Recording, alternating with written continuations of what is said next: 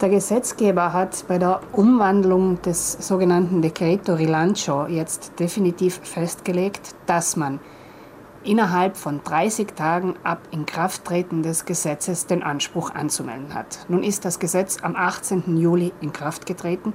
Das heißt, dass man bis 18. August Zeit hat, die Ansprüche für nicht erfolgte Leistungen geltend zu machen.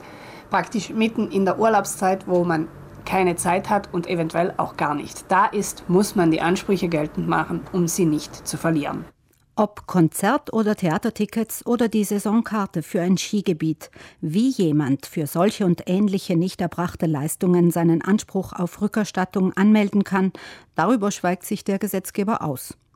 Als Orientierungshilfe hat die Verbraucherzentrale ein Musterschreiben auf ihrer Homepage veröffentlicht, und zwar unter den aktuellen Meldungen in der entsprechenden Aussendung. Wichtig ist, dass ich nachweisen kann, dass der Anbieter davon Kenntnis hatte. Das heißt, wenn ich eine Mail schicke und ich bekomme sofort eine Antwort, dann reicht das.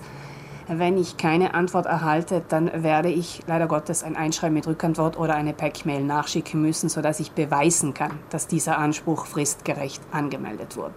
Über diesen praktischen Aspekt hinaus hat die Verbraucherzentrale auch versucht, auf politischer Ebene noch mehr für die Verbraucherinnen zu erwirken. Gemeinsam mit fünf anderen Verbänden haben wir auf nationaler Ebene Verbesserungsvorschläge vorgelegt und gesagt, dass dieser Termin auf keinen Fall akzeptabel ist und zum Zweiten, dass für alle Bereiche eine einheitliche Lösung gefunden werden muss. Denn es kann nicht sein, dass die Reisen anders behandelt werden als die Kulturevents und wieder anders als die Sportevents. Zu den am häufigsten gestellten Fragen im Hinblick auf nicht erfolgte Leistungen während des Lockdowns hat die Verbraucherzentrale die Antworten auf ihrer Homepage aufgelistet, unter dem Themenschwerpunkt Coronavirus ganz oben auf der Webseite. Wichtig, ich muss es noch einmal wiederholen, melden Sie Ansprüche innerhalb 18. August an. Schreiben Sie diesen Brief, diese Mail, was auch immer. Dann kann man noch in einem zweiten Moment über das Wie viel verhandeln. Aber dass der Anspruch angemeldet ist. Das ist jetzt das Um und Auf. Insgesamt sehen VerbraucherschützerInnen wie Gunde Bauhofer die neuen Vorgaben als einen Schritt nach vorne und zwei zurück.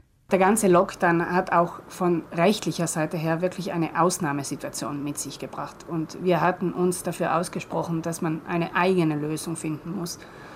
Nun ist zum Teil zufriedenstellend, dass in den Dekreten drinnen steht, ja, die Verbraucher haben Anrecht auf Ersatz die Kehrseite der Medaille, man hat den Firmen das Recht eingeräumt zu wählen, ob sie das Geld zurückgeben wollen oder den Verbrauchern einen Voucher aushändigen wollen.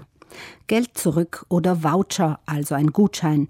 Diese Entscheidung den Anbietern zu überlassen, hält Gunde Bauhofer aus Verbrauchersicht für keine zufriedenstellende Lösung. Es kann eine Lösung sein, wenn diese Voucher zeitlich begrenzt sind. Das heißt, wenn man sagt, okay, zwölf Monate lang gilt der Gutschein und wenn du ihn bis dahin nicht nutzen konntest, dann kriegst du das Geld zurück.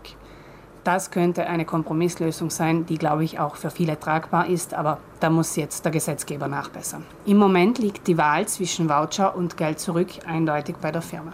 Dies kann vor allem dort, wo Einkommen weggebrochen sind, einfach nicht die richtige Lösung sein.